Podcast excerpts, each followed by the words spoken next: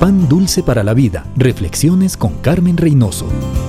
Daniel, de 8 años, desde el sur de Italia, le escribe a Jesús. Querido Jesús, te quiero porque con lo que nos das, vivir nos harás. Pero me puedes decir, ¿por qué nos dejas morir? Te llevaste a mi mamita. Por favor, cuida de mi abuelita. El corazón de un niño no está libre del dolor y las pérdidas. Son propias del ser humano. Pero en su sencillez nos muestra el consuelo de hablar con Jesús y su gratitud por una abuelita que probablemente está cumpliendo el papel de mamá. Como este niño, nosotros cuando todo se nos pone difícil, cuando los que amamos nos fallan, cuando la enfermedad nos abate, hablemos con Jesús, que es la fuente de toda consolación. Él sabe por lo que estamos pasando, nos entiende y se deleita en ayudarnos. Él da fuerza al cansado.